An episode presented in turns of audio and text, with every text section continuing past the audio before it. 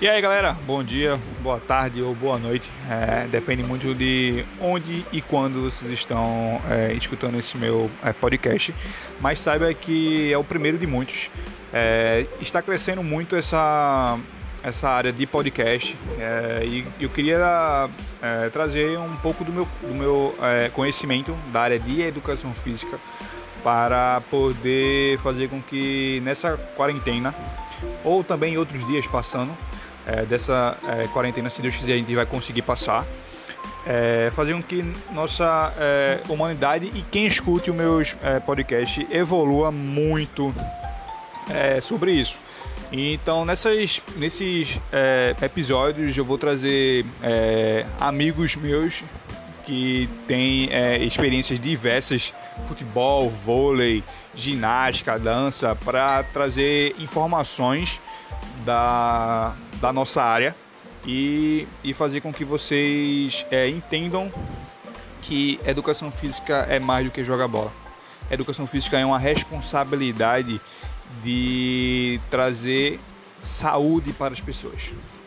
Então, diante disso, eu trago o meu primeiro questionamento é, para é, vocês, que muita gente perguntam e muita gente é, às vezes não fazem. Se educação física é, é boa para estar em um currículo de é, currículo escolar de um é, estudante. Porque muitas pessoas pensam que é, educação física é só estética. A educação física é só para controle da é, obesidade, reabilitação também. Só que a gente vai um pouco mais além do que só trazer benefícios estéticos. A gente vai, eu vou, eu trouxe dois estudos é, afirmando no que eu vou falar, que um foi de 2003 e outro foi de 2013. É, um foi de Hannah Karen, que ela é uma profissional de educação física, que ela fez um é, estudo em 2003 com crianças. É, e ela é, avaliou o nível de cognição dessas crianças é, fazendo com que antes das aulas de educação física naquele um determinado colégio de São Paulo e hoje ela é coordenadora do curso de educação física da Universidade de São Paulo. Então, é uma pessoa bem renomada. E em 2013 ela fez esse é, estudo de crianças é, que faziam as aulas de educação física e crianças que não faziam aula de educação física e viu os níveis escolares dela. E ela viu que as crianças que é, praticava as, as aulas de educação física tiveram muito mais notas altas do que crianças que não praticam é, as aulas de educação física. Trago o, o, segundo estudo, que foi de Andrea, que é uma profissional de educação física também, que ela fez um é, estudo em 2013 e ela analisou as aulas de capoeira que é, são assuntos das, das aulas de educação física para o nível de cognição. E essas aulas de é, capoeira foi voltado para escolas públicas. E ela viu que os praticantes de capoeira das escolas públicas tiveram muito mais aula, é, notas altas do que alunos que não é, praticavam. Então, pessoal, eu trouxe, dois, eu trouxe dois, esses dois estudos para tentar mostrar para vocês que os, os praticantes de educação física eles não só atingem níveis estéticos e sim de saúde e níveis de alto rendimento voltado para os estudos. Então, é, estudantes que querem passar em medicina, direito, que a gente sabe que é um bem difícil, que a gente tem esse é, Enem que faz com que os alunos se matem e tem uma. É, se mata em um modo de, de, falar, né, pessoal? Claro. É, porque fazem com que eles não tenham uma rotina é, saudáveis, porque estudam muito, não tem poucas horas de sono, não praticam atividade física, a gente sabe tudo isso. Então, se esses alunos não adicionarem ao favor deles essas atividades físicas, é, não ter esse ganho que essas duas profissionais de educação física trouxe para a gente e que é, a gente, como profissionais da área, como eu, como outros amigos meus que sabem disso e vão estar escutando, tem que afirmar, porque a gente tem inúmeros estudos, só trouxe esses dois, mas tem inúmeros estudos provando isso.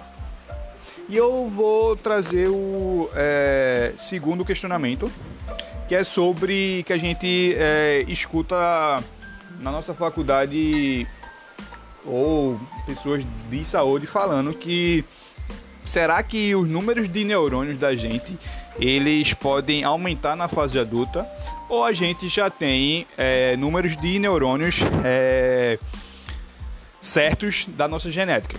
Então eu trouxe, é, eu é, estudei um pouco sobre a neurologia e trouxe um pouquinho sobre uma doutora é, que o nome dela é Sonia Burke e ela fala um pouquinho sobre neurônios e atividade física.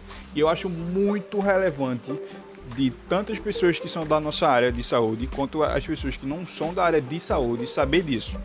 Que ela fala que a atividade física ela aumenta a quantidade de células nervosas do, do nosso cérebro. Além disso, elas, elas, essas unidades passam a receber um porte sanguíneo extra e ganha é, ramificações para a, a comunicação entre essas células seja eficácia.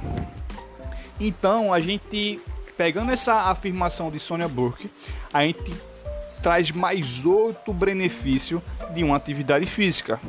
Porque se você é, aumenta as células, aumenta essa ramificação de, de é, aporte é, sanguíneo. E a gente sabe que muitas comunicações do nosso corpo é através do nosso sangue, então a gente aumenta mais isso no cérebro da gente. Então a gente aumenta mais comunicações eficácias, então é, movimentos, mais foco, mais concentração quando a gente estiver estudando, porque a gente tem é, comunicações eficácias, a gente sabe é, focar bem através disso.